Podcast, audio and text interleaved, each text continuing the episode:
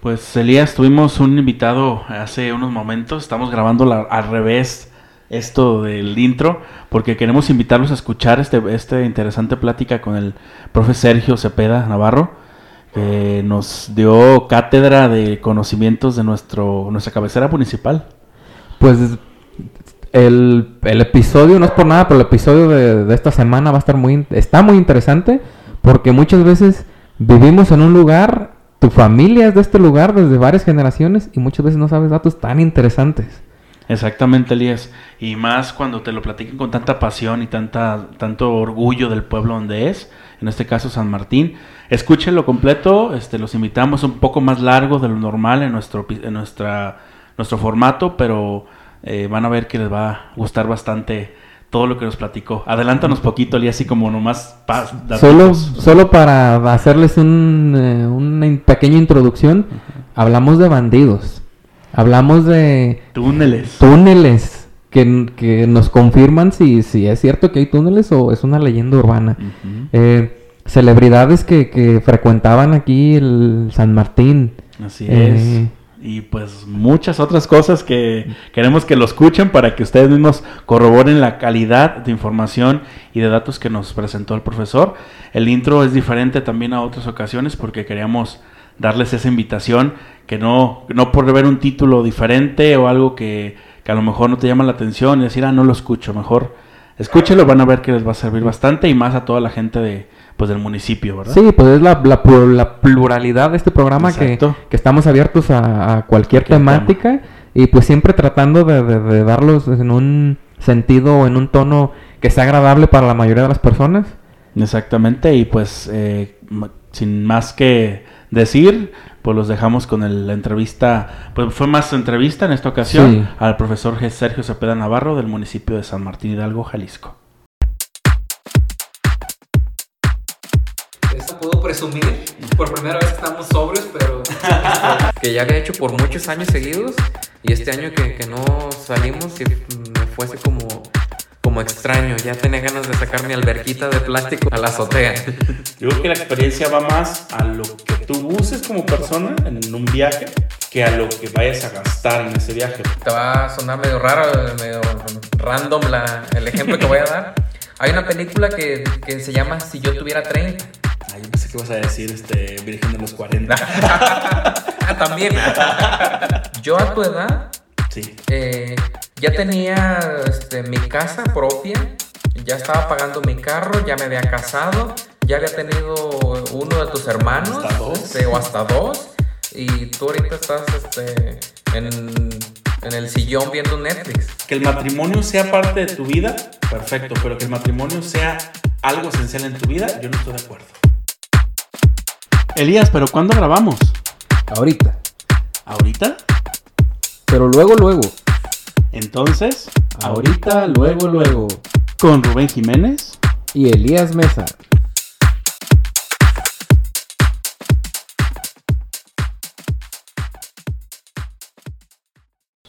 Bienvenidos a su podcast. Ahorita, luego, luego. Los saluda su amigo Elías Mesa y me acompaña como siempre Rubén Jiménez y damos inicio a este nuevo episodio de ahorita, luego, luego, con una invitación muy especial que tenemos hoy de un querido profesor y amigo, eh, porque así lo considero yo desde cuando me dio clases, que fue uno, uno un, un, contagia, contagia ese conocimiento y esa vibra y por eso también somos docentes ahorita.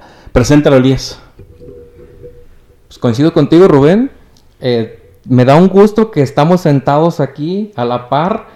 Eh, siempre hubo la confianza, fue mi maestro y lo agradezco. Tiene un currículum extraordinario. Es regidor ahorita en el ayuntamiento, es subdirector en una escuela y pues me gusta a mí que los invitados se presenten por sí solos. Bienvenido, profe. Hombre, muchas gracias por esa recepción, muy amables. Felicidades por este programa que tienen. En verdad que ya hace falta que San Martín tenga este tipo de, de visión eh, juvenil, eh, dentro de redes sociales y dentro de medios de comunicación. Pues mi nombre es Sergio Cepeda Navarro, como bien lo dicen ustedes, eh, profesor de educación secundaria desde hace cerca de 37 años. eh, subdirector actualmente de la Secundaria General número 49 de Cocula y me desempeño en estos momentos como regidor del Ayuntamiento de San Martín con la Comisión de Educación, Cultura y Turismo particularmente. Estoy a sus órdenes. Bienvenido, profe. Pues muchas gracias por este, aceptarnos la invitación.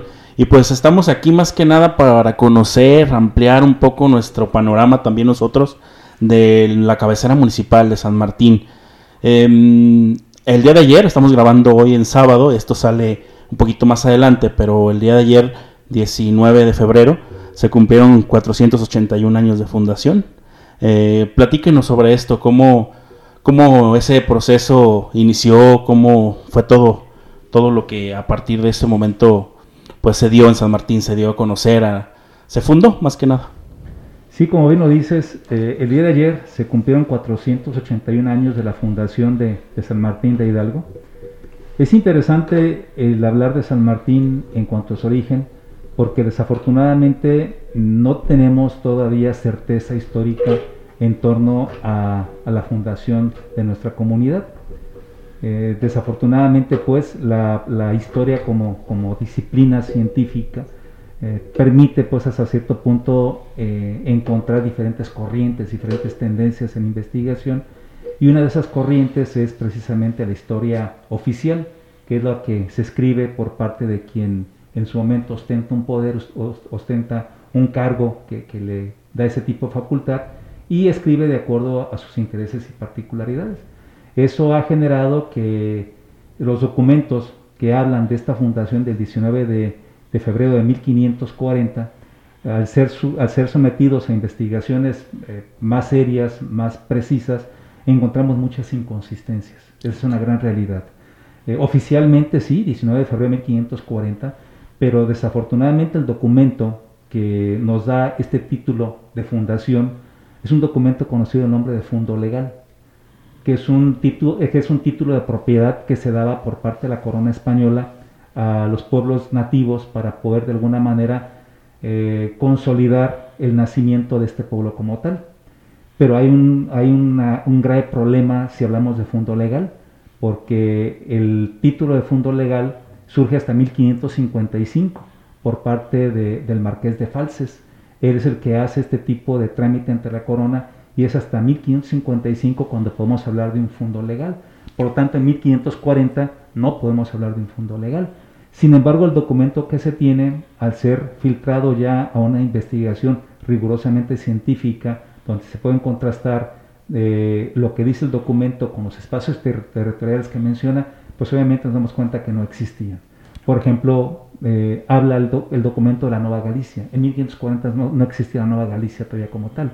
Es más, Guadalajara era una ciudad itinerante, porque primero se funda en, en Zacatecas, Guadalajara, luego en Tlacotán, Tonalá, y en 1542, el 14 de febrero, se funda en el Valle de Temajac.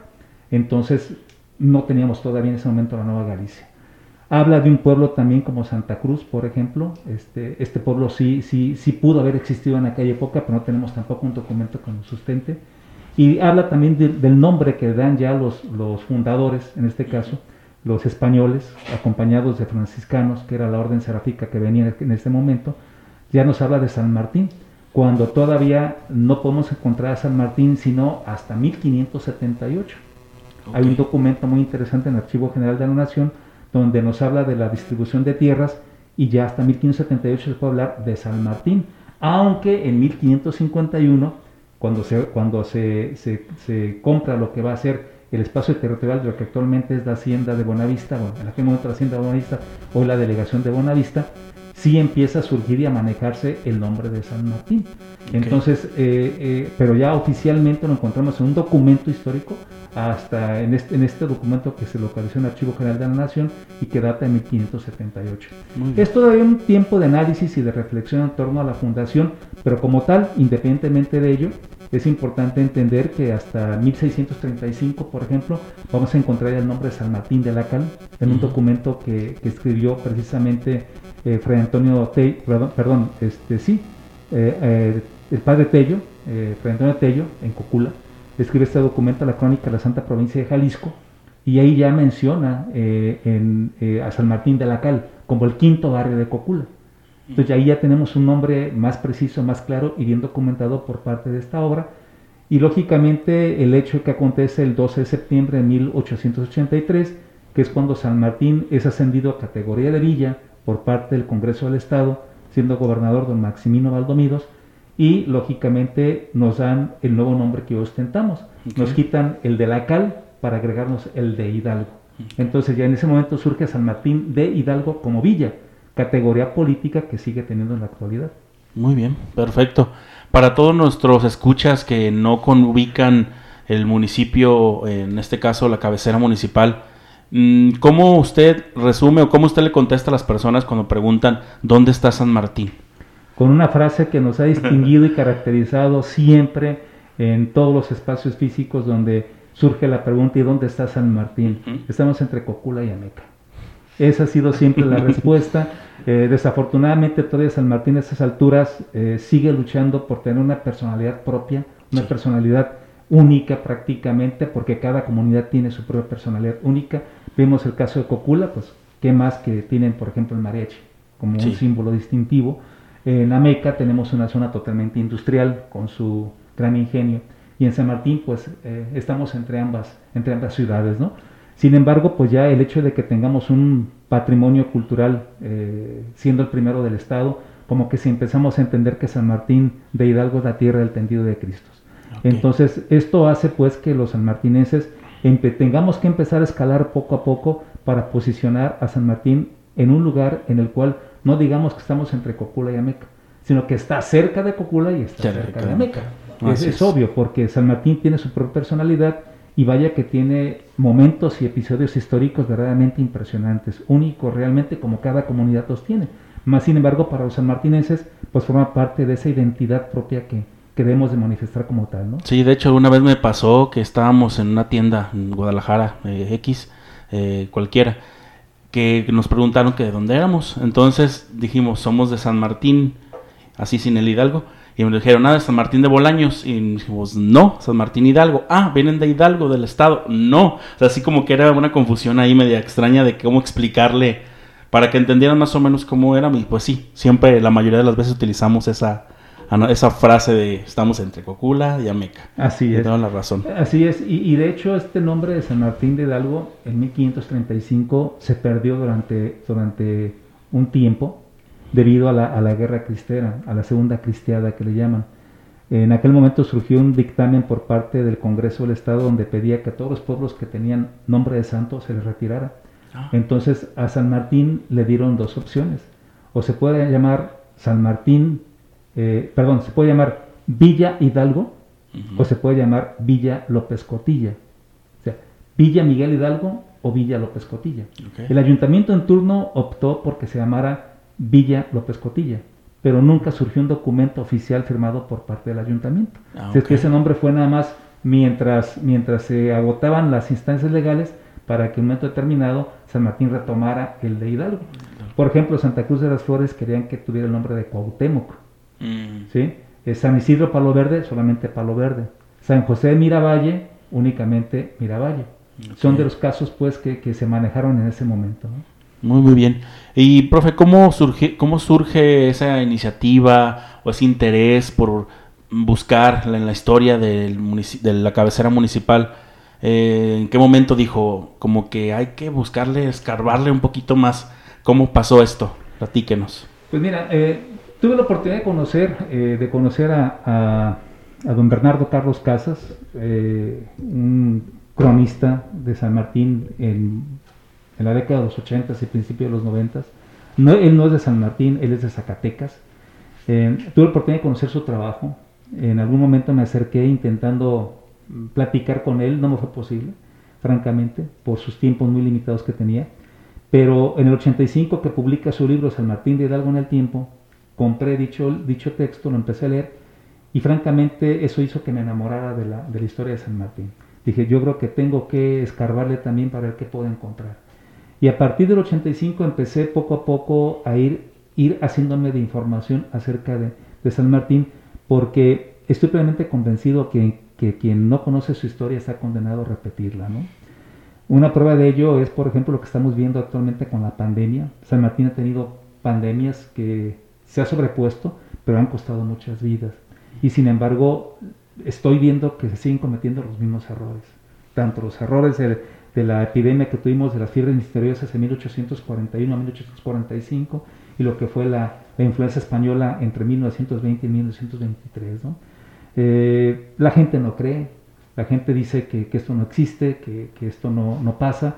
Sin embargo, eh, los datos ahí están, las enfermedades, la enfermedad ahí está y el desastre que a nivel mundial se tiene pues es bastante, bastante claro. Entonces dije, no, voy a, voy a, empezar a urgonear, a ver qué encuentro y me di a la tarea, por ejemplo, de querer visitar el archivo histórico, pues era un desastre el archivo histórico. Recuerdo que en el 2001 me lo encontré debajo de una escalera ahí en la presidencia municipal. Estaba todo hecho montón en cajas de cartón, húmedo, humedecido la parte de abajo. Hay muchos documentos muy valiosos. Sin embargo, poco a poco se empezó a tener conciencia de poder tener un archivo histórico. Gracias a las gestiones que se realizaron con las autoridades municipales en su momento, se, compró la idea de un archivo histórico. Ahora ya hay un archivo histórico. Esto es, algo muy importante para, San Martín, donde tenemos documentos muy importantes que le dan vida y sustento a, la historia local, ¿no? Uno de ellos, por ejemplo, es el, documento donde San Martín, en la época de del gobierno de Santana, por ejemplo, perdemos la categoría de, ayuntamiento y posteriormente en la constitución del 57 la retomamos gracias a, la llegada del gobierno liberal que encabeza que encabezaba pues Benito Juárez, ¿no? Luego el documento que llega también para poder eh, oponernos a la presencia de Maximiliano como emperador, también está ahí en el archivo y la respuesta que da en este caso la comunidad de San Martín en el sentido de que no se acepta un un emperador extranjero, ¿no? El documento que habla de cuando San Martín quería ser en un momento determinado separado de Jalisco para formar parte de Aguascalientes y bueno, este, obviamente tampoco, tampoco este, se, se, aceptó y son documentos muy valiosos que la gente debe de conocer porque esto es como, como la cuestión del amor, ¿no? Si tú te enamoras de una, de una persona, tratas de conocer todo ella y te, te entregas prácticamente a ella entonces, si tú conoces a tu pueblo y te enamoras de tu pueblo, te vas a dar cuenta de la trascendencia histórica que tiene tu comunidad y lo importante que eres tú como ser social dentro de esa comunidad. Porque lo que tú haces o dejas de hacer, obviamente repercute dentro de las, dentro de las generaciones que, que han transitado a lo largo del tiempo. ¿no? Porque San Martín pues, es, es también tierra de hombres ilustres, igual que cualquier otro municipio. ¿no? Más sin embargo, es muy importante que los sanmartineses sepan la importancia histórica de esos hombres que han dejado huella y que obviamente han servido para que pueda también San Martín ser reconocido a nivel, a nivel nacional e internacional. Entonces, este, este, este tipo de, interés me llevó a, meterme de lleno prácticamente a la búsqueda de documentos históricos. Hoy puedo decir que sí, hay mucha información muy valiosa. Este, la historia oral, por otro lado, también ha sido fabulosa me ha ayudado bastante a entrevistar personas, personas este, adultas ya. Por ejemplo, eh, publiqué un libro sobre la guerra cristera, eh, que es el primer trabajo que hay en San Martín sobre la guerra cristera. Todas las personas que entrevisté desafortunadamente ya fallecieron, sin embargo sus testimonios están grabados, sus relatos están grabados, y esto hace que las nuevas generaciones, lógicamente, a través de este tipo de diálogos, conozcan a su pueblo.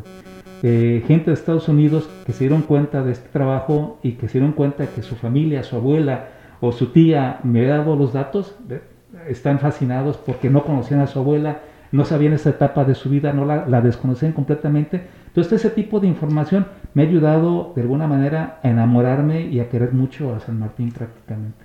Muy bien. Profe, hablábamos hace un momento de un San Martín de la Cal. ¿Por qué?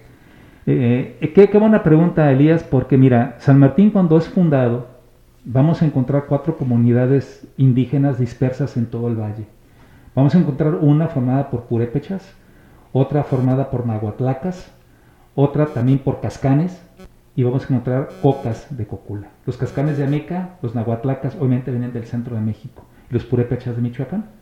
Entonces, cada una de estas comunidades eh, lograron fundar subcomunidades pequeñas en lo que es este valle, como el caso, por ejemplo, los purépechas fundaron un lugar llamado El Guancito, Ustedes dirán, bueno, ¿y el guancito dónde está? ¿Existe actualmente? Sí, sí existe. El guancito es el salitre. Porque la palabra salitre en purépecha es guancito, que significa sal. Entonces, eh, había, estaba dispersa, estaban dispersas esas comunidades y obviamente hacia el occidente tenemos hoy en día la Agencia Municipal de Ipazoltic, cuya palabra está dentro, del, dentro de la lengua, dentro de la lengua, lengua náhuatl, ¿sí? Que es Ipazoltique, que significa lugar entre plantas aromáticas. Y ahí exactamente vamos a encontrar nosotros caleras, que son exactamente las minas que proporcionan cal. Estas, estas caleras fueron explotadas desde la llegada de los españoles. El primer español que llega a este lugar es Juan de Aniestas o Juan de Aniesta, que sí está reconocido en, la, en lo que va a ser directamente las relaciones geográficas de la Nueva Galicia. Entonces él entró a este lugar, se dio cuenta de lo que había en, en, en y a partir de ese momento se empezó a la explotación de la cal, que va a alcanzar su mayor auge durante la época porfiriana, bueno, en la época de la colonia y la época porfiriana porque precisamente esa cal era transportada hasta la ciudad de Guadalajara y era transportada también a la ciudad de Ameca, a Magdalena, a Tequila, a diferentes ciudades cercanas, era transportada la cal. En, primero en carreta y luego aprovechando la llegada del ferrocarril en 1896 a la ciudad de Ameca, se empezó a transportar exactamente hacia, hacia la ciudad de Guadalajara. Muchos de los edificios del centro histórico de Guadalajara están construidos con la cal de San Martín. La presidencia municipal, el edificio de la presidencia municipal de Ameca está construida con cal de San Martín. Entonces, obviamente al encontrar esta riqueza natural en este medio, se optó por llamarle a este lugar San Martín de la Cal, en honor precisamente a esta gran riqueza mineral que se encontró en lo que hoy en día es la agencia de Ipazoltic. Ok. ¿Y cómo se terminó? ¿Por qué ya no se produjo? ¿O qué, qué pasó ahí para que esto ya no siguiera? Buena pregunta. Lo que, lo que llega a ocurrir es como siempre, eh, durante el proceso revolucionario de 1910, eh, se dejó de producir la cal precisamente por los altos niveles de inseguridad que se, eh, que se empezaron a tener exactamente en toda esa zona geográfica. De hecho, el camino que hoy nos lleva directamente a la ciudad de Ameca, su primer trazo estaba para que pasara por Ipazoltic. Si ustedes recorren geográficamente ese lugar y mentalmente lo hacen conmigo, Adelante de Ipazoltic está Altavista de Ramos. Y luego está la hacienda de Santa María. Pues precisamente el propietario de la, hacienda, de la hacienda Santa María era el que quería que el camino pasara directamente por ahí. Y él financiaría directamente este, este, camino y ayudaría a la construcción del mismo para llegar hasta el Pescalame y de ahí bajar directamente hasta Meca. Sin embargo, en ese tiempo las gavillas estaban en su máximo apogeo, las gavillas de asaltantes. ¿Quiénes encontramos ahí? Pues vamos a encontrar un Pedro Chávez, por ejemplo, un bandolero de San Martín, que tiene mucho que ver con la gente aquí de, de, de, los Guerreros, por la famosa coda de Chávez que se encuentra en el Cerro Gordo, que ustedes, ustedes conocen por ahí. por lo menos dentro de la historia oral lo han escuchado hablar. Encontramos también un Pedro Zamora, que aunque no es eh, característico de esta región, él es originario de, la, de la zona acá de, de, Unión de Tula, Limón, de esas zonas, es originario Pedro Zamora también visitó bastante Quila, visitó bastante lo que es la hacienda de San José de Miravalle. Eh, encontramos a Julián del Real, un, este, gavillero que fue presidente municipal de Ameca inclusive, y que en San Martín tomó la presidencia municipal el 1 de febrero de 1914 y quemó el archivo histórico de aquella época y asaltó, bueno, saqueó las tiendas más importantes de San Martín en ese momento. Entonces, todo este nivel de inseguridad hizo que la cal dejara de producirse. Mm. que ya no fuera un atractivo porque obviamente la gente iba directamente a las escaleras y al momento de entrar a trabajar pues era el estar permanentemente en una zozobra debido a que los asaltantes obviamente podían robar exactamente a las carretas que transportaban directamente la, la, cal por el dinero que se recibía de la compra-venta del producto. Entonces se dejó de, de, producir, hoy en día se han rescatado, de hecho tenemos una ruta turística que se llama, eh, que, que, nosotros denominamos la ruta de la cal y la hacienda, ¿sí? que consiste en ir y visitar lo que es las minas de Ipazoltic, escuchar toda una explicación y entrar a ellas, porque pues, se puede entrar prácticamente, y se puede entrar a ellas y de ahí ir hacia la hacienda de, de, de Santa María, que es una de las haciendas preciosas, más preciosas que hay, porque tienen una huerta con un microclima, muy interesante porque en esa huerta encontramos árboles con más de 100, casi 150, 200 años de antigüedad, de una altura bastante impresionante y encontramos un acueducto del siglo XVI.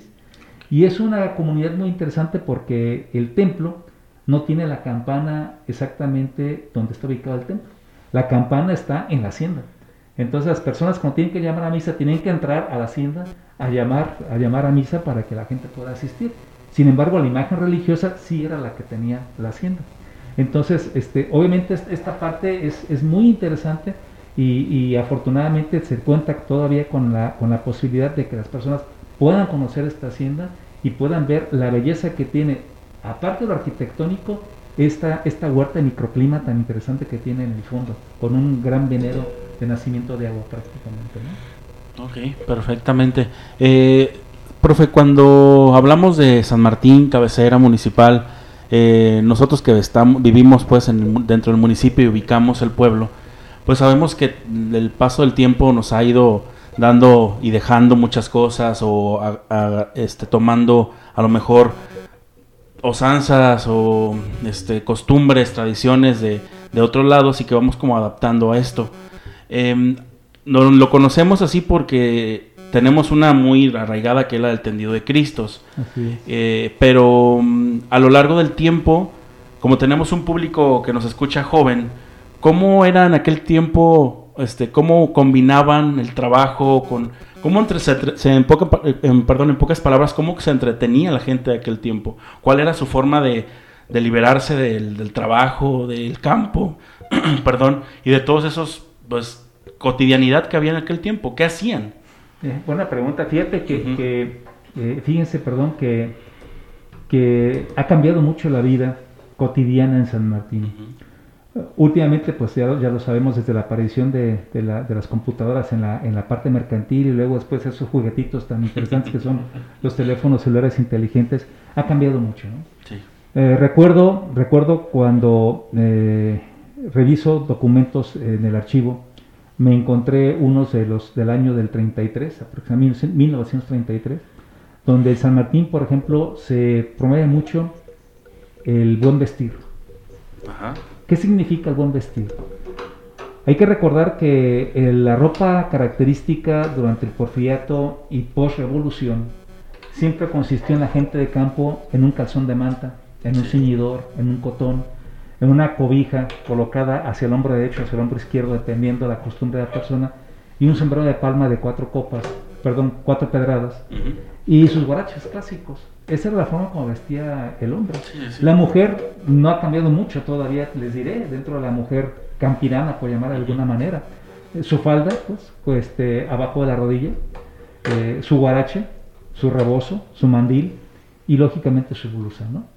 Entonces, eh, me encuentro un documento donde se promueve el buen vestir, el uso del buen vestir, pero particularmente para subir a la plaza. Ah.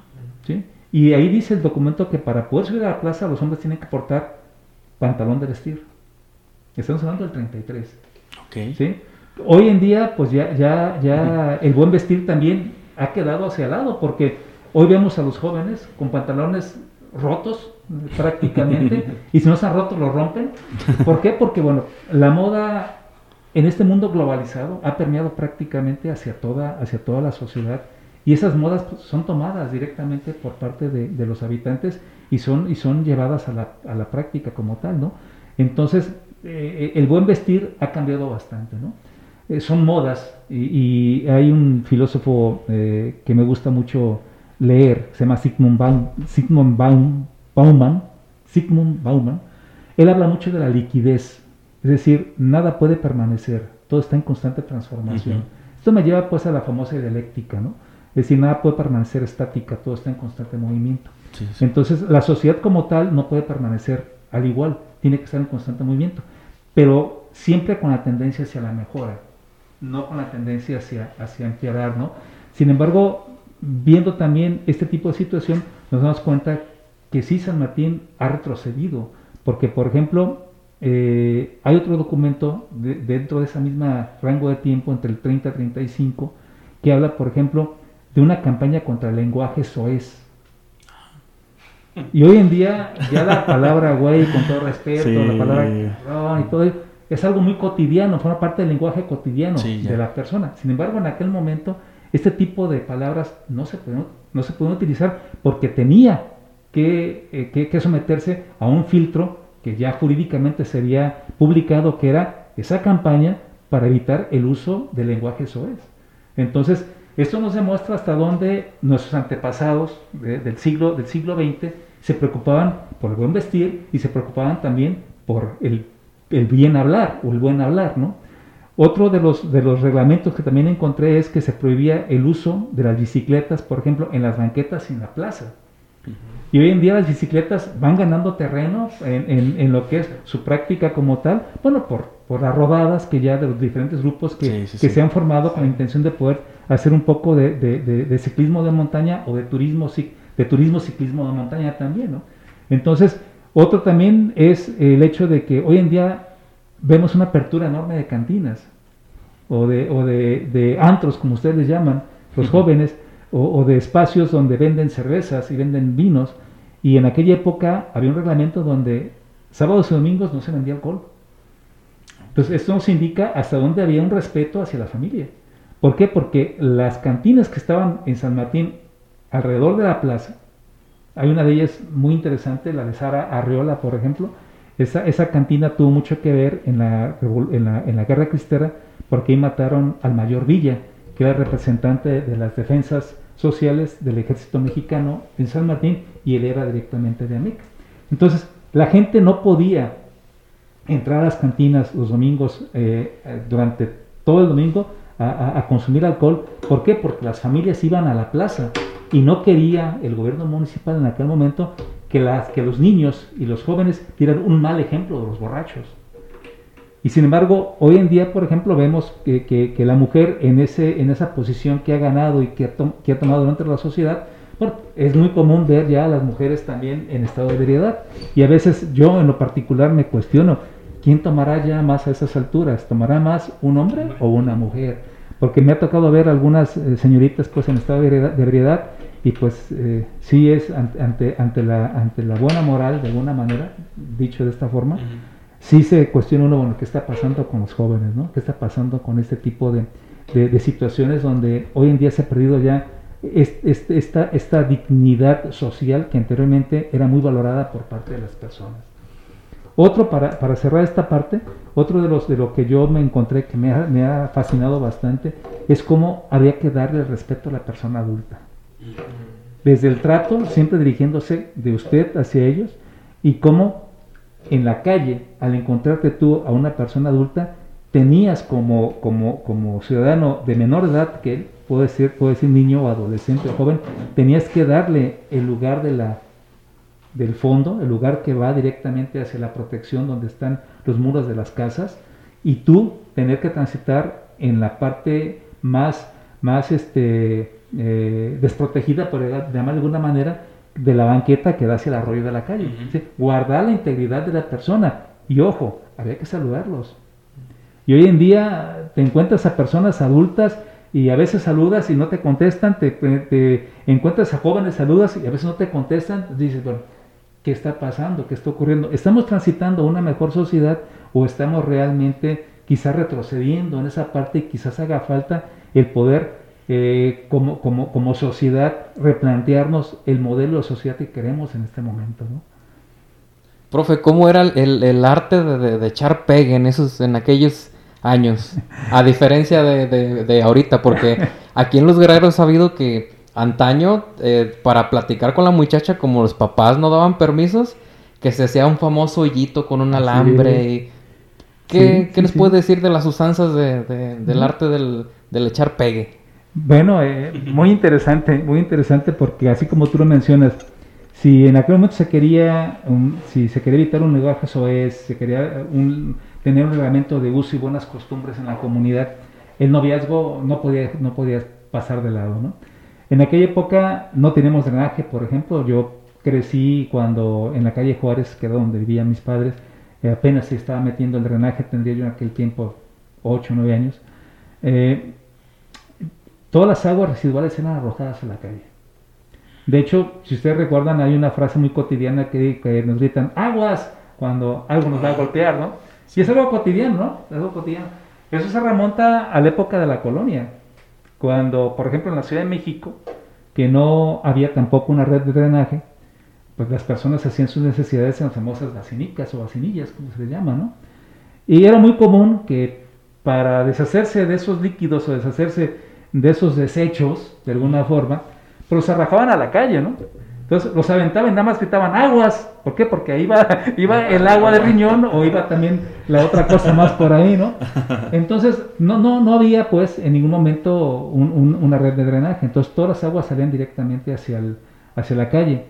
Muchas veces utilizaban esos caños para poder platicar. No había el permiso de los papás para hacer que la hija tuviera una relación afectiva mostrada de tal manera en la cual hubiera un acercamiento físico como actualmente se tienen los jóvenes, ¿no? este, en aquel momento era un respeto enorme hacia los padres de la novia y un respeto enorme hacia la novia como tal también. Entonces no era fácil poder tener una relación amorosa en aquel momento, una relación afectiva de noviazgo. No era nada fácil, costaba mucho trabajo y normalmente las personas iban a platicar a la casa de la novia a deshoras de la noche sin ningún contacto físico y era prácticamente o bien por los caños o como tú lo señalabas. La novia se les ingeniaba para poder hacer un pequeño hoyo en la pared disfrazado donde podían tener una comunicación oral, este, donde difícilmente se podía escuchar y había que colocar el oído exactamente en la pared para poder escuchar lo que decía el novio o la novia en aquel momento. O también hay que recordar que en aquella época no teníamos las llaves metálicas que hoy en día tenemos para poder abrir las puertas, con cerraduras de, inclusive hasta de alta seguridad por, el, por la inseguridad misma que se vive, ¿no? Sino que eran llaves grandes, color negro, gruesas, que servían hasta inclusive de defensa personal por los trancazos que puede darse con, con ello. Y exactamente este, a través de estas chapas se puede también establecer un diálogo, una comunicación. Y lo que platican las personas adultas era el hecho de, de, de, ver cómo a deshora de la noche siempre podían tener ese tipo de acercamiento, ¿no? Dialogar y, poder, y poder este, establecer una comunicación. Era difícil que en aquella época se pidiera a una mujer para poder casarse. Era muy difícil. El que fuera los papás, de la, los papás del novio, a la casa de la novia, con, eh, a los consuegros, pues, para establecer, vengo a pedir la mano de tu hija, bla, bla, Era difícil. Casi siempre, normalmente, las muchachas se iban con el, se iban con el novio, ¿no? Y, y, obvio, la familia se sentía deshonrada, se sentía humillada, se sentía eh, hasta cierto punto burlada por la dignidad de la familia por parte de la novia, ¿no? Entonces eran tiempos muy difíciles, muy, muy, comprometedores. conforme el tiempo fue pasando y obviamente la mujer se fue posicionando en la década de los 50, por ejemplo, cuando ya tenemos mujeres diputadas. San Martín es, una, es uno de los municipios que tiene una mujer diputada en el Congreso, donde hay por primera ocasión mujeres este, dentro, dentro del Congreso del país, que, que fue en este caso la profesora Lupita Ursúa, ella, ella fue diputada representando a San Martín. Eh, en, aquel momento, pues, eh, vamos, vamos a, ver que, se logra que la mujer empiece a subir peldaños, empieza a posicionarse y empieza a exigir un lugar que justamente le corresponde a la sociedad, en, ese criterio de, equidad, de igualdad de género. Entonces empieza poco a poco a, a ir posicionándose la mujer y empiezan a cambiar ese tipo de costumbre. Ya por lo menos sí le permiten a la señorita tener un encuentro con, su novio de manera físico, no tan cercano como ahora, pero sí hay un, hay un encuentro. Le permiten que, pueda ir a la plaza a dar vueltas, le y ahí, ¿por qué no? Este, que tu novio te acompañe. Mientras nosotros estemos, se tiene que quitar. Cuando, cuando ya no estemos, te puede acompañar. Y era muy común ver en la plaza que cuando este, estabas dando vuelta con la muchacha, este, si estaban los papás sentados, te tenías que aventar un quiebre por ahí para poder esquivarlos, volverle a encontrar y en lugar de una vuelta, pues eran hasta medias vueltas, ¿no? Que te aventas, pero lo importante era platicar con la novia, ¿no? Este, no había agarradas de mano, no había mm, contacto físico, era prácticamente imposible, ¿no? Era un respeto enorme, ¿no? Conforme el tiempo va avanzando, vuelvo a insistir, y la mujer va, va posicionándose, pues se empieza a ir quebrando hasta cierto punto ese código moral y empieza ya, eh, no sé si llamar el libertinaje, pero bueno, empieza una libertad mayor en el sentido de poder tener una relación abierta, el poder este, de, alguna forma eh, establecer un acercamiento físico mucho más, más de cerca, valga la redundancia, que el que se tenía anteriormente, Y cuando se daban los matrimonios, que en aquella época era muy constante que hubiese, ahora son pocos los que hay, pero en aquella época era muy constante ver, ver matrimonios, era característico que el morbo social se iba a ver si la, la, muchacha se casaba de blanco o se casaba de un tono pastel. Si se casaba de blanco era porque era virgen, pues, y porque había respetado la moral de la familia, la dignidad y todo aquello, y se sentían contentos y satisfechos. Pero si se casaba con un rosita pastel, un azul pastel, un beige, pues no, ya ahí ya, ya la dignidad de la familia había quedado por los suelos y la mujer, pues bueno, ya había dado su mal paso, ¿no? Sí. Y hoy en día, pues ya que les puedo decir de, la cuestión, ¿no? Pues ya ustedes como jóvenes conocen lo que es el término de las relaciones amorosas. Sí, de hecho, le iba a comentar que ese cambio generacional, lo que vemos, lo venimos platicando en, el, en este programa del podcast desde el inicio, de que vemos como nosotros que ya estamos en una edad de este, llegando a 30 o 30, pues ya tenemos una generación abajo que está haciendo otras cosas que nosotros no conocíamos o que o las veíamos muy lejos y ya los ya está eh, muy cerca. ¿Usted eh, a, qué cree que se deba todos estos cambios que hemos visto desde cuando eh, se veían cosas muy detalles como el lenguaje, como el buen vestir, a llegar a, un punto de libertad total, por decirlo de alguna manera, de, la, pues de la, los usos y costumbres de la, de la sociedad? Sí, sí, eh, aquí en San Martín. Claro, claro, y es que no podemos estar ajenos a lo que acontece a nivel mundial. Es decir, e, esta, esta parte del neoliberalismo aplicado al ámbito social, dejando de lado la parte económica, eh, en el ámbito social, pues ha traído una ruptura totalmente con, los, con, con, las verdaderas tradiciones y costumbres que la comunidad tenía como tal, ¿no? Ha venido a romper, ¿por qué? Porque hay cosas que en otros lugares funcionan, pero que no tienen nada que ver con nuestra idiosincrasia, sin embargo nosotros las adaptamos, ¿no? y, al momento de adaptarlas, las adaptamos primero y luego las adaptamos a nuestro, a nuestro entorno. Eh, obviamente esto tiene que darse, se debe seguir dando porque la dialéctica así es, nada puede permanecer estático. Sí. Bauman es muy claro, la liquidez social se tiene que, se tiene que dar, tiene que transformarse la sociedad, pero debe, debe de ir encaminada hacia, hacia la parte propositiva, no hacia la, hacia la parte negativa.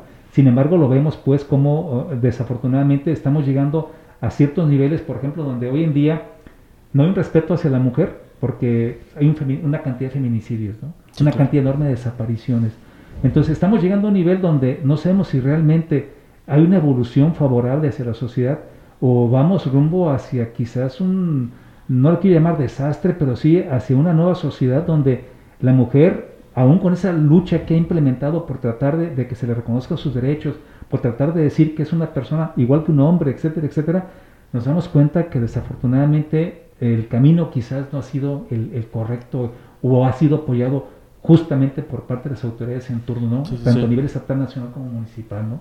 Sí, de hecho, estaba, de hecho, recordando ahorita que en algún momento, no sé si sea por mi edad o por lo que yo sabía en ese momento de que no estamos viviendo directamente en la cabecera, que en algún momento la tradición del tendido de Cristo pues era como muy local, ¿no? Muy cabecera, no, no, los no se involucraba más personas, lo religioso lo mantenían.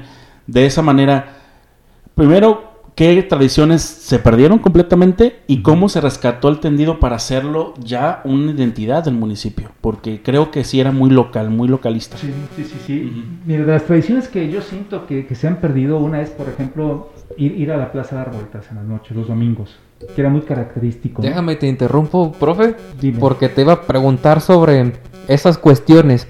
Hace tiempo se hizo viral un video donde creo que en San Miguel el Alto, en el municipio de San Miguel el Alto, Jalisco, eh, había todavía la tradición de echar este confeti o echar este serpentinas, serpentinas y que el ramito de las de gardenias. De gardenias. Y yo he escuchado que se usaba aquí en San Martín. ¿Qué nos puedes platicar, profe? Sí, a, eso iba precisamente. A eso iba. Es una tradición, es una tradición muy, muy, muy bonita, porque, porque el punto de encuentro siempre en todas las comunidades han sido las plazas. Y de hecho, desde el momento en el cual se fundan las comunidades por parte de los españoles, si ustedes revisan, hay tres, hay tres edificios que nunca pueden faltar en, ningún, en ningún centro. Una plaza, una institución de gobierno, un edificio de gobierno y un edificio religioso, que son exactamente las características que los españoles tenían al poder, al poder exactamente fundar sus comunidades. Entonces San Martín y, casi todas las, las comunidades que están a su alrededor tiene este tipo particular que fueron fundadas por españoles. Entonces la plaza era el punto de encuentro de todas las clases sociales. ¿sí? Y era muy común que los hombres transitaran, caminaran hacia un lado y las mujeres en sentido contrario, o viceversa. Y dentro, dentro de, este tipo de, encuentro que se tenía visual entre hombres y mujeres, era muy común ver a las muchachas de tres o cuatro enlazadas del codo, caminando, y cómo el hombre en sentido contrario también caminaba, y si tú en un momento determinado querías tener un encuentro con esa señorita, por no menos platicar, pues te acercabas y le obsequiabas una flor. Y le obsequiar una flor era, y si ella la, aceptaba, era el símbolo de que, sí, pues ya te acepto que te, que te juntes aquí conmigo y me acompañes, ¿no? Ya si era un ramo, pues, eh, eh, era pues, mucho mayor la, la, cuestión ya de la atracción, ¿no? Y era muy común que también se le, se le aventara directamente serpentinas a las muchachas. Las serpentinas son rollitos de papel enredados para los, los jóvenes que quizás no, no, lo pueden entender o no lo pueden comprender.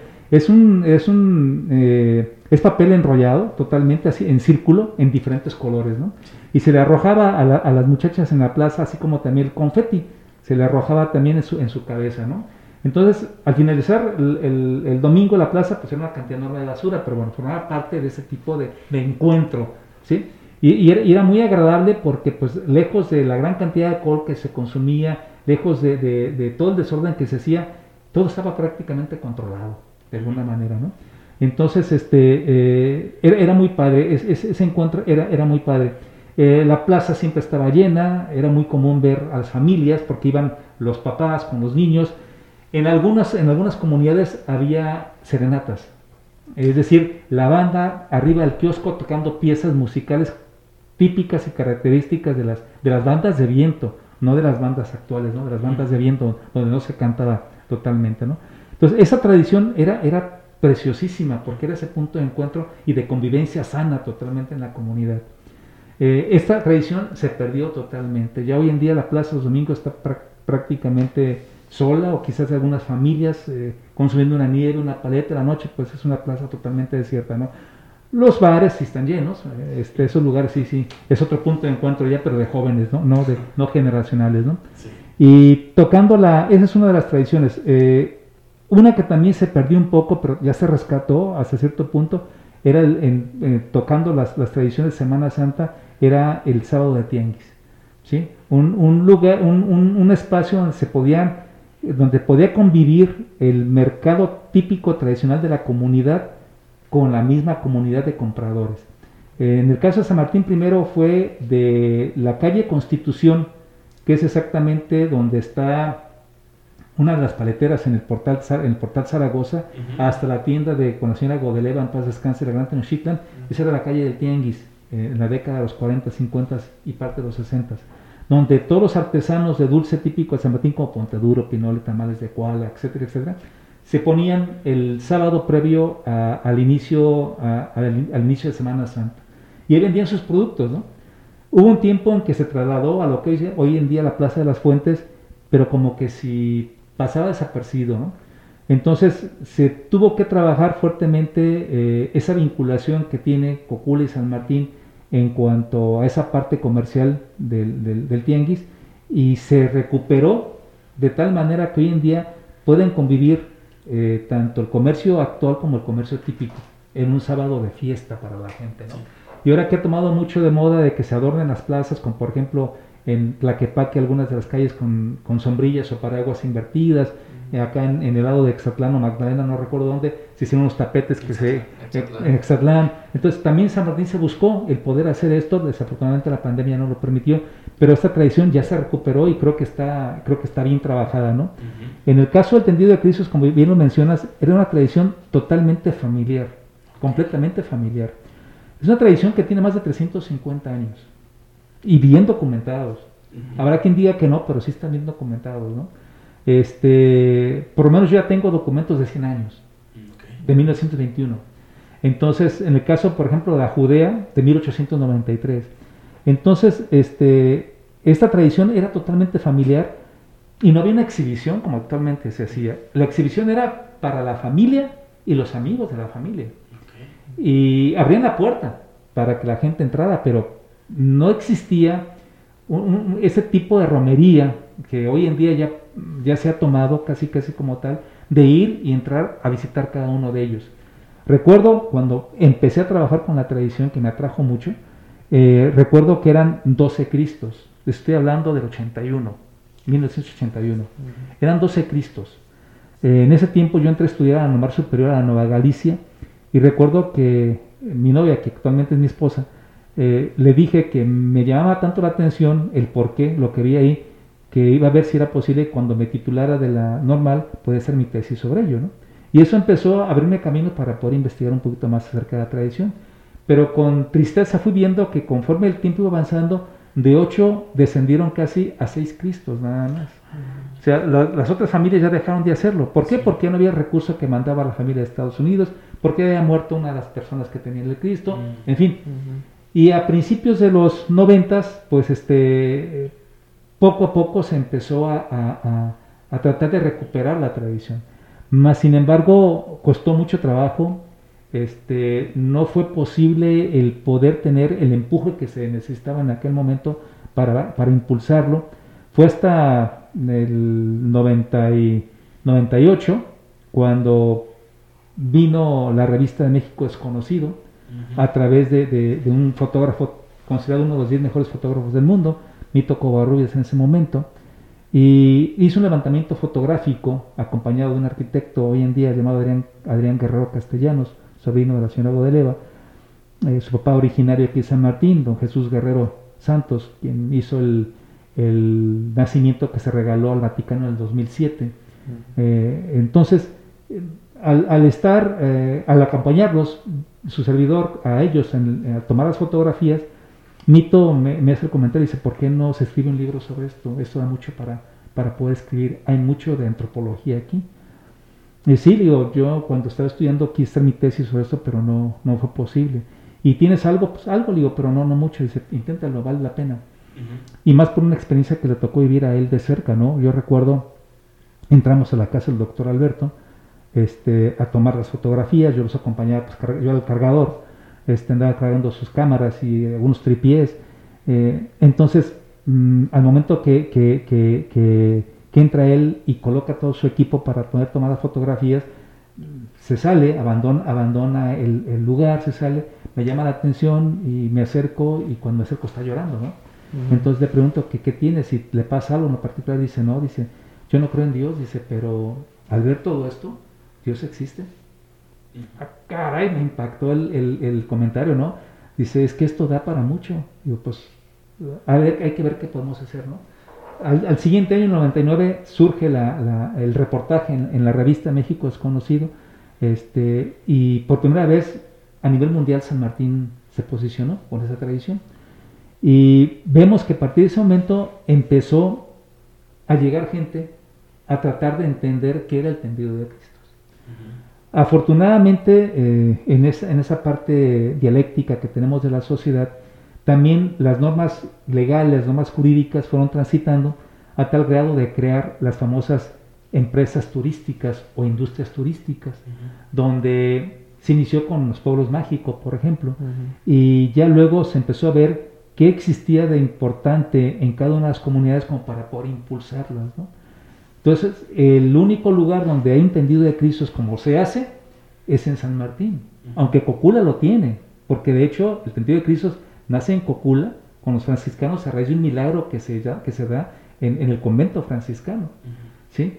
Sin embargo, pues ellos tienden sus Cristos en unas mesas, porque si es el milagro, ¿sí? el Señor eh, del perdón que tienen ellos ahí, no recuerdo si el Señor del perdón, creo que sí, si me equivoco, luego me corrigen, este, eh, los franciscanos vieron que, el, que la cruz donde se encontraba el Cristo estaba muy dañada. esto no, lo platico yo, está en, la crónica de la Santa Provincia de Jalisco de okay. Antonio Tello. Este, eh, quitan directamente este, eh, la cruz, la cruz este, vieja, la, la, colocan en una mesa y en la cruz nueva colocan a Cristo y lo clavan. Dice textualmente, se clava con unas rocallatas el Cristo. Así lo dejan al siguiente día cuando se levanta a hacer oraciones, por va haciendo la sorpresa que el Cristo no está allá, el Cristo está abajo en la, en la, cruz vieja. Entonces, este, pues es un milagro para, para los franciscanos, lo, lo, divulgan y en base a ello, eh, la comunidad de Cocula este, sigue haciendo su, tendido de Cristo en el templo de cada barrio, porque en cada barrio hay un templo. Ahora son más, pero en aquel momento pues eran, eran cuatro. Entonces este, ahí es donde nace. Pero la forma de presentar el, el, tendido es muy distinto a San Martín. San Martín es en el piso y todos los elementos que tenemos alrededor, pues es un catecismo prácticamente. Eso es lo que llama la atención totalmente y a raíz de que se publica la, la, la ley de cultura del 2015, es cuando se dan así como los amarres necesarios para que lo que ya se tenía trabajado, la tradición como tal, se entregara al Congreso del Estado, se entregara a la Secretaría de Cultura y se valorara el expediente para buscar una declaratoria de patrimonio, de patrimonio cultural de Jalisco. Me tocó formar parte de ese equipo de trabajo, donde estuviste también tú en algún momento, Rubén, donde estuvo Ariana, donde estuvo el padre Amaro, pues Juan Carlos Zárate, y más, más aparte gente del ayuntamiento como secretarios que nos ayudaron en las transcripciones de las, entrevistas y el propio, el propio Moisés Medina, este, Moisés Medina que quedó presidente interino a raíz de que la licenciada Juana pidió licencia para poder participar como candidata a diputada y se logró. En, en ese lapso de tiempo el, expediente transitó favorablemente y se logró lo que es el tendido de Cristos que se convirtió en patrimonio cultural material de Jalisco.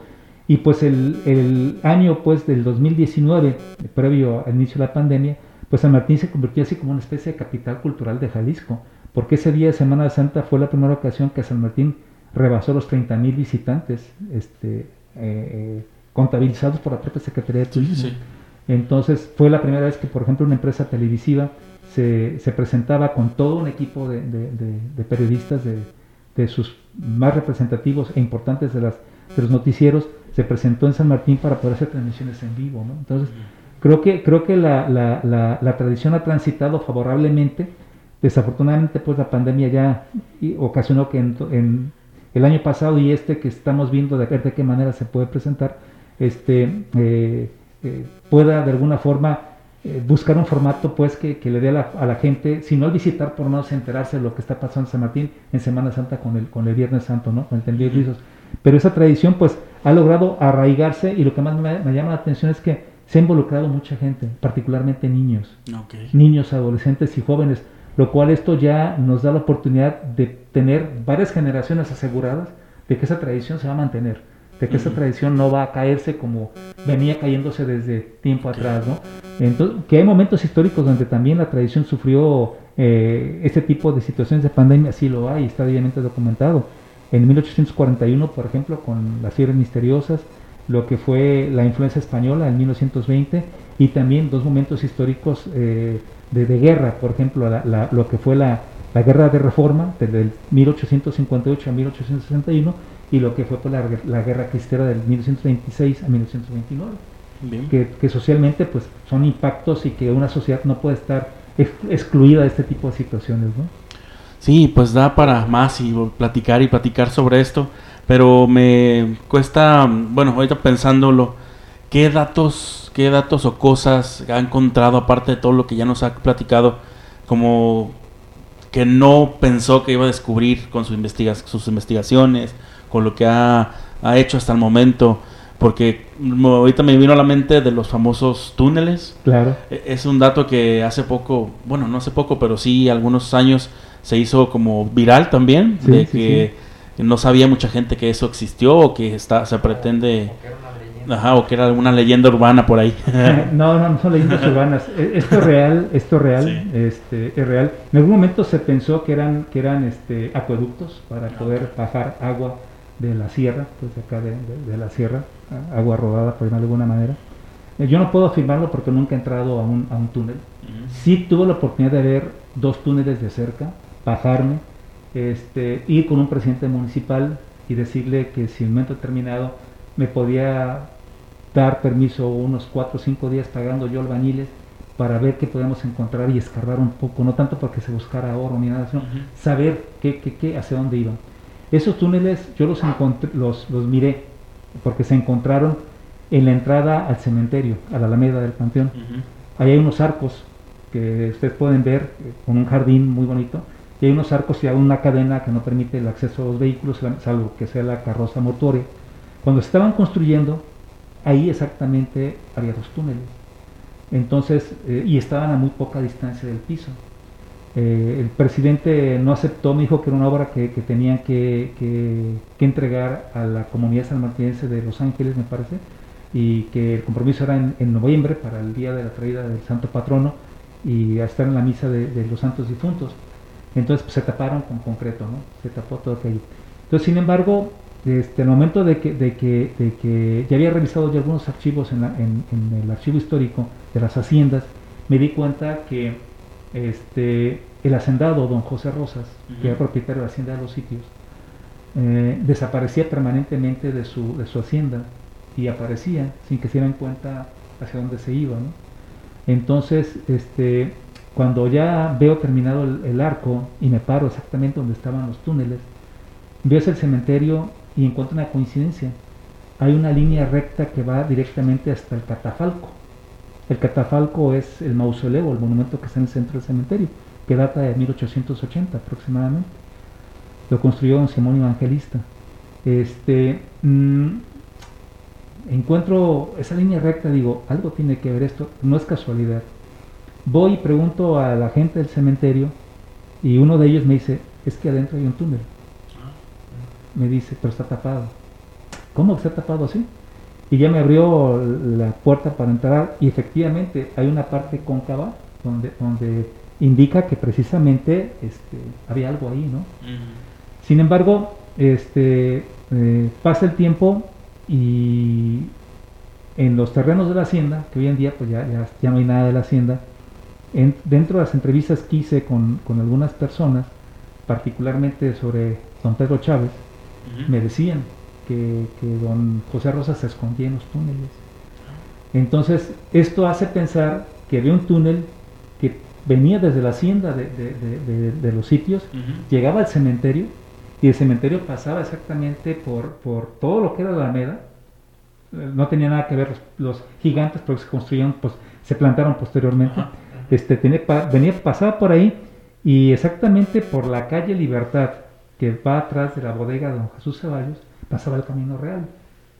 Y más de alguna persona ha comentado que se han encontrado entradas a túneles en esa calle. Mm. Entonces es muy probable que haya existido una, una comunicación para la cuestión comercial con la hacienda, mm. por la parte de abajo. Y eran dos túneles porque precisamente por uno transitaba la escolta a don José y por otro transitaba a don José. Y obviamente quizás hacia su familia, ¿no? Uh -huh. eh, hace poco tuve la oportunidad de platicar con, con el propietario de, de, este, la Hotel Posada Corona a raíz de una, de una petición que él, que él hizo, uh, le hizo la presidencia municipal, platicó con su servidor y me decía que en una habitación, bueno, lo que es hoy en día una habitación del hotel, está la entrada a un túnel, que él inclusive lo, lo caminó y lo transitó y el túnel tenía dos secciones, uno que iba directamente hacia el templo y otro que iba directamente hacia lo que es la calle Hidalgo. Uh -huh. Hace poco, cuando muere don Genaro Rosas, este, quien tenía su lonchería ahí en una vieja tienda que era La Mariposa, una tienda comercial en la década de los, del, de, de, del siglo XIX y principios del siglo XX, este, una de las tormentas últimas que hay, se cae una barda y deja al descubierto una entrada del túnel. Uh -huh. eh, enseguida está eh, una calle que se conoce como, donde está la tienda de Pulido, uh -huh y está la casa de Amparito Barbosa. Y Amparito Barbosa me dice que exactamente en la cochera está la entrada de otro túnel. Y sigo en línea recta y está lo que es la, la mueblería San Martín, que está en, esquina, en esquina de la, lo que es la, la calle Madero, uh -huh. Juárez y Madero, donde se junta pues eh, Hidalgo, este, Obregón, Hidalgo, Juárez y Madero. Madero uh -huh. Vaya nombre de personajes ahí. Este, uh -huh. Se juntan y en ese lugar hay la entrada del túnel. Entonces, hace tiempo tuve la oportunidad de platicar con don con este eh, Sedano, eh, se me va el nombre, se me escapa el nombre en este momento, Paco Sedano, uh -huh. este, cuya casa está a un lado del, de, del almacén Zárate, que es la casa de los Sedano, sobrino de Roberto Sedano que asesinaron acá en Cocula durante la guerra cristera, primer mártir de la revolución cristera del gobierno. Este, él ahí, Paco, José Manuel se llama él, me parece, Paco Sedano, uh -huh este, mmm, en algún momento él invirtió dinero y bastante dinero a la renta de satélites. Él, él sí tenía, tenía en su poder mapas este, tres dimensiones, tercera dimensión, donde se veían exactamente cómo estaba San Martín por, perforado por túneles. Eso yo lo miré. Eso yo lo miré. No tenía yo amistad con él, pero un día, este, eh, pasando por ahí, fumaba mucho, estaba sentado en su, en su casa, eh, surgió un encuentro de diálogo y me comentó que, que, que, si yo me interesaba por la historia, y dije que sí. Y ya empezamos a platicar, nunca me mostró nada, empezamos a platicar y un día me dijo, pásate para que veas lo que tengo. Y en una mesa como esta tenía bastante material y trajo, subió una caja y de esa caja sacó una carpeta y me puso un, mapa más o menos como esta dimensión de grande, donde estaba el municipio de San Martín, estaba Ameca, estaba Cocula, Crucero de Santa María, Santa Cruz de las Flores, estaba toda esa área, pero San Martín, hagan de cuenta que era una telaraña. Dije, oye, y todos que estáis son puros túneles, me dijo. Esos son los túneles. Oye, Paco, le digo, pero ¿por qué no, por qué no este, escribes un reporte o haces esto? No, es que mi intención es que esos túneles los podamos descubrir para que, queden como atractivos turísticos de San Martín. Mm. Digo, lo veo difícil porque pues hay muchas propiedades y es muy complicado. Más valdría que si es un reporte así como lo quiso eh, este Enrique Ibarra Pedrosa, le digo, con el libro de, del Puente de las Damas de la ciudad de Guadalajara, que es un, es un puente que está en, que está en un túnel en la, en la parte del centro de la ciudad. Este, valdría la pena que por lo menos quedara el testimonio, tu testimonio. No, no, que sí, a ver qué pasa. Digo, bueno, si no quieres o me tienes, eh, no me tienes la confianza, lo hacemos aquí, escribimos algo y hacemos un reporte y ya tú haces lo que, tú haces lo que quieras con él, no hay ningún inconveniente de mi parte. Entonces me dice, no, no, así que quede. Pues a los pocos días murió y desafortunadamente todo el material no sé dónde quedó. Ah. Pero de que, de que no es una leyenda urbana, no es una leyenda urbana. Mira, este es uno de los libros que saqué, es el más reciente que tengo. Ok. Para los que nos están escuchando, ¿ves este, el título? Pues, este lo pueden, lo pueden, lo, pueden comprar conmigo. Ah, esos son los túneles. Aquí son los túneles del, del, del, panteón. Okay. Aquí está como, como ya quedaron los arcos actualmente. Aquí la entrada a, la, a, la, a, lo que es directamente la, la, este, la alameda del panteón que lleva hasta el cementerio. estos, estos, estas torres de concreto, por de alguna manera, se cimentaron exactamente sobre los túneles que están aquí. Mm, Entonces, para que se den una idea de que, de que lo que estoy platicando. ¿Cuál es el título del libro, profe? El título se llama No, mijito, muerto tu negocio, la tía Nacha. Okay. Y abajo, ¿de qué contemplas? El San Martín Hidalgo del siglo XIX y la revolución de 1910. Muy bien. ¿Sí? Eh, es un texto muy, muy hecho con mucho cariño, con mucho, con mucho gusto y además de fotografía antigua de San Martín, porque me encontré por, por grata sorpresa en los trabajos, me encontré que mi tatarabuelo fue presidente municipal de San Martín, Antonio Cepeda, y mi bisabuelo Longino Cepeda también fue presidente municipal de San Martín. Eh, yo no sabía, pero ahí me los encontré y ya puse la información y sí, es mi tatarabuelo y, mi, y, mi, bisabuelo, ¿no? Entonces lo hice con mucho gusto y sin darme cuenta que iban a aparecer por aquí, ¿no? Sí. Este, y concretamente, eh, si me permites nada más, ¿por qué le puse este, este nombre? Porque esta mujer que tenemos aquí, esta mujer es Ignacia Barbosa Ramírez, la primera soldadera, la primera mujer que se une al ejército revolucionario de Madero, junto con su esposo.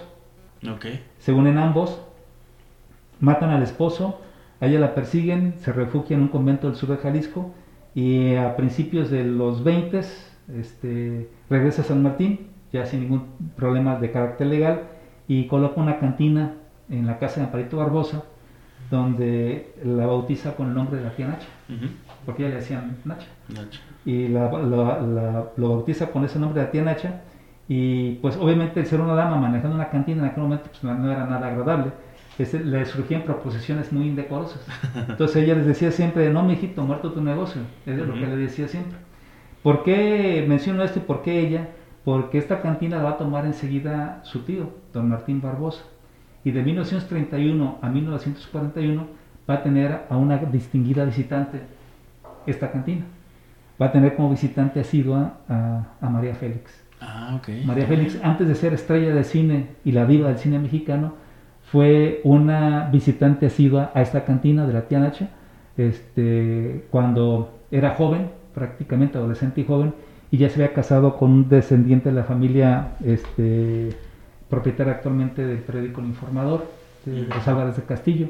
se casa con, siendo, siendo adolescente, a 17 años se casó con esta persona, este, luego se separa bueno, y, se convierte en una actriz en el 43 con la película El Peñón de las Ánimas con, con, este, con Jorge Negrete, ¿no? Sin embargo, pues durante 10 años estuvo María Félix en San Martín visitando, ella tenía mucha amistad con la familia Cañedo de la Hacienda del Cabezón. Y esto lo narro también aquí, en el, en el libro, aquí narro también esta parte de, de, la visita de María Félix, ¿no? Profe, algo que nos pueda comentar, este curioso que haya pasado en este, en estos, en el periodo que usted ha investigado, que, que representa el municipio, a lo mejor no este, nacionalmente, pero que sea algo curioso, que pues aparte de los túneles, que a lo mejor sí es algo que ya nos explicó más detalladamente, el tendido de Cristos, de algunas tradiciones, ¿qué otra cosa podemos como compartir con nuestros escuchas para cosas que a lo mejor nos dices tú, pues esto no lo sabía? Eh, bueno, hay, hay, hay, cantidad enorme de, acontecimientos, ¿no? Por ejemplo, este, eh, en la década de los, de los, en el 35 para ser preciso, llega la energía eléctrica a San Martín. Ah, Anteriormente ya se tenía, desde 1911 se tenía la energía, la energía eléctrica con una planta de luz.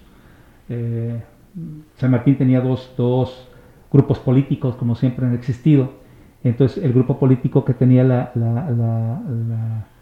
la, planta para la luz, pues obviamente a quien quería le ponía foco, a quien no quería no, ¿verdad?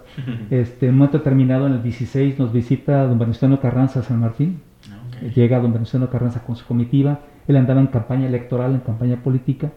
Este, lo recibe don Rafael, don Rafael Ramírez, un, distinguido este, eh, agrarista sanmartinense que, busca, busca ante todo que la tierra se reparte en los, campesinos y estando, estando en, la, en, plena, en pleno discurso en el kiosco de, San Martín, este, ya llega la noche y el grupo rival pues, le baja la luz, ¿no? Entonces pues, se queda San Martín a oscuras y pretendían que con eso ya el, discurso del, general este, eh, Carranza iba, iba a terminar, ¿no? se suben los carros, suben los carros a la plaza y ah, con los faros se alumbra y con eso termina, termina el mitin político, ¿no? Es un detalle muy interesante porque luego este, el mismo grupo este que, gana la presidencia eh, se empeña en tratar de quitarle el control a este otro del control de la luz y en el 33 se inician los trámites para que se tenga una red eléctrica desde la ciudad de Meca perteneciente pues a la, a la, a la empresa que patrocinaba en aquel momento, promocionaba la, electricidad. Este, y sí se hace el tendido de cables y todo, y desde Meca se trae la luz a San Martín y se hace un fiestón, ¿no? El día que se inaugura por primera vez la energía ya eléctrica producida directamente por una empresa que viene desde, desde, desde la ciudad de Meca, ¿no? Ya luego se enlaza el Tepehuaja, que también logra, logra también este, unirse directamente este tipo de servicio eléctrico en el 35 y es todo un fiestón, ¿no? Porque son parrandas y son este, eh, albas y son encuentros de, políticos en la plaza, hay bailes, bueno, es algo verdaderamente curioso porque, bueno, era la forma como en aquel momento se podía agradecer de alguna manera eh, este tipo de esfuerzo tan grande de los sanmartineses por tener este, este, este, servicio de energía eléctrica. Y para los amigos aquí de los guerreros, que siempre se queja mucho el tepehuaje, otro dato curioso, el tepehuaje, el tepehuaje quiso separarse de San Martín y no se lo permitieron y San Martín siguió teniendo el control directamente del tepehuaje de manera concreta. Esto está en un trabajo que, que ya está en, imprenta, es un libro que también ya voy a sacar, Dios mediante, son 400 años de historia de San Martín. Es decir, eh, te describo, o les describo más bien dicho, en el, en el libro, día por día, desde 1540 hasta 1940. ¿Qué pasó día por día eh, mes por mes, año por año, desde 1540 hasta, hasta el año de 1940. Excelente trabajo. Entonces, este, son cerca de 500 cuartillas, 503 cuartillas, que creo que les va a gustar porque tienen muchas anécdotas y datos que desafortunadamente la sociedad no conoce, pero creo que esto les va a servir, les va a servir para acercarse más a la historia de pues Cuando lo tenga otra visita con nosotros para que nos cuente los pormenores de, ese libro. Con todo gusto, con todo gusto, con todo gusto hacemos sus órdenes. Y da para, pues eh, este Elías, da mucho para hablar este más y más sobre el municipio, muy interesante, sobre la cabecera municipal, eh, pero dado las cuestiones de tiempo, eh, solamente quería preguntarle para cerrar, eh, ¿cómo, ven, ¿Cómo ve la cabecera municipal en un futuro? Estamos hablando mucho de historia, pero ahora vamos a enfocarnos al, futuro. ¿Cómo usted lo visualiza? Eh, el, último censo, el municipio quedó prácticamente estancado en población. Eh, ¿cómo, ¿Cómo ve esta, esta situación? ¿Cómo lo vemos a futuro? Eh, es que buena pregunta, fíjate. Es algo que, que, no nos hemos dado la tarea de poder visualizar un San Martín eh, en, un futuro, ¿no? El decir no nos hemos dado, hablo de la colectividad, ¿no? Sí, claro. Este, hablo también de quienes dirigen, con todo respeto, los destinos de este municipio, ¿no? Este, yo, yo creo que, que en San Martín, primero, no tenemos la población para ser municipio. Hay 87 municipios que no tienen la población suficiente. Para que sea municipio se requieren 30 mil habitantes. San Martín no tiene 30 mil habitantes todavía en todo el municipio completamente. Entonces creo que tenemos que trabajar en primera instancia por posicionar a San Martín, si no eh, con cantidad de habitantes desde el punto de vista, o desde el marco jurídico para poder ser un municipio, por lo menos que su gente pueda realmente impulsar a San Martín desde diferentes, desde diferentes ángulos, desde diferentes aristas, dependiendo las líneas profesionales que tenga su gente que lo conforma. ¿no? Por ejemplo, hay gente que son empresarios, hay gente que son, que son profesionales de la salud. Y ustedes se fijan, por ejemplo, ahora con esta pandemia, no tenemos un hospital en San Martín, que es muy necesario. Apenas se va a empezar a construir un hospital, pero va a ser un hospital también de Secretaría de Salud pequeño. probablemente quizás una buena inversión por parte de los profesionistas de la salud, podemos tener una clínica, una clínica con servicios de, pues, de primer nivel, ¿no? Por ejemplo, cirugías, eh, rayos X, tomografías. Eh, desafortunadamente siempre se tiene que mover la persona, las personas o bien a Cocula o bien a Meca, como siempre, ¿no? A Cocula o a Meca, ¿no? Entonces, este, yo, yo, yo quisiera ver un San Martín pujante, un San Martín donde las diferencias políticas pudieran en un momento determinado eh, dirimirse entre, entre, entre las personas y poder impulsar verdaderas, verdaderas propuestas de cambio, pero un cambio que conduzcan hacia el crecimiento social, hacia el crecimiento económico, al crecimiento político sobre todo. Eh, un San Martín donde pudiéramos definir una imagen urbana, que, lamentablemente no la tenemos.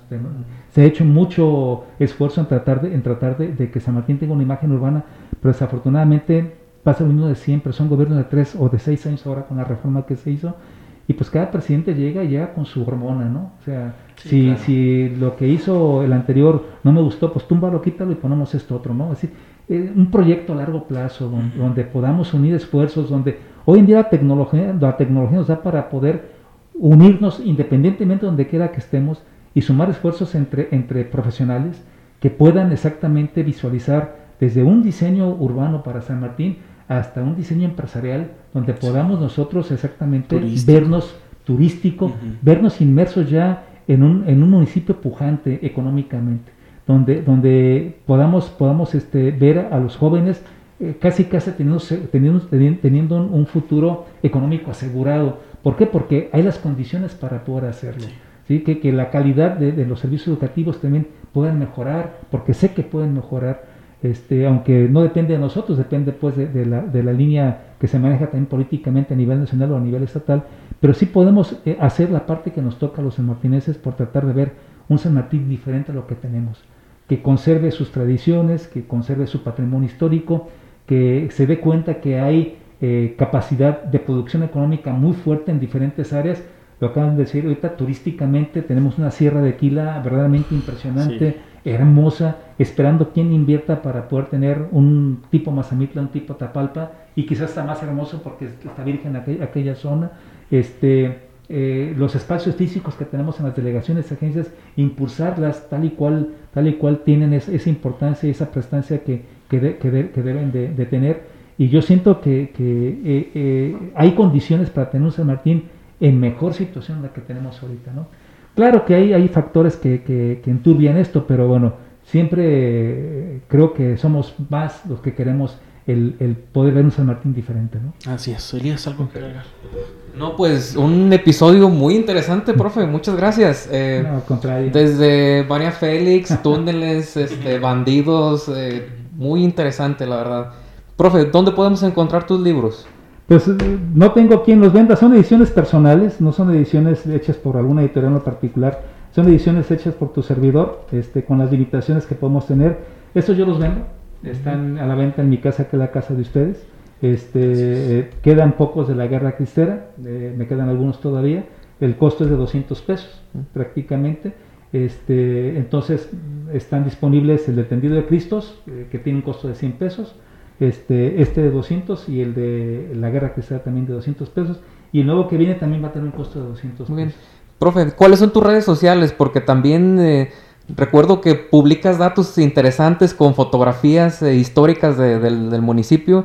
Eh, recuérdanos tus redes sociales, por favor. Pues mira, este, tengo mi página de Facebook abandonada, tengo rato que no entro porque me he clavado en esto realmente y es bast- ahora con la pandemia pues hay que estar teniendo también la- cuestiones este, profesionales este, de, de la escuela eh, y le he abandonado un poco, pero me encuentro como Sergio Cepeda en Facebook, ¿no? Yo espero la siguiente semana retomar ya directamente la página otra vez y volver a, a promocionar el material y sobre todo seguir eh, trabajando y, y- y colocando información histórica a San Martín. Muy bien, profe. Pues que quede eh, la invitación de parte de- del, del podcast, porque queda mucho que hablar de San Martín. Nos queda un este, montón de tradiciones, unas paseadoras, nos quedan Exacto. un montón exacto. de datos súper interesantes del municipio y pues espero eh, nos puedas confirmar pronto. Sí, claro, con todo gusto y agradecer su invitación. De verdad ha sido una tarde eh, muy amena, muy agradable y en verdad que cuando me invitan a hablar de San Martín me emociono bastante, ¿no? Quizás por ese cariño que tengo al pueblo, ¿no? No, sí, sí se nota y se transmite. Va a ver que va a ser un- uno de los episodios más escuchados y vistos. Hombre, muchas gracias. Muchas gracias por estar. No, gracias a ustedes por la invitación, muy amables. Y pues nos despedimos de este episodio de ahorita, luego, luego. En, eh, estamos en Facebook, en Instagram, como así como el nombre del programa. Y nuestras redes sociales son Rubén Jiménez Ruiz en cualquier red social. Elías 1091 en Instagram y Elías Mesa en Facebook. Muy bien, y nos vemos la próxima en ahorita. Luego, luego.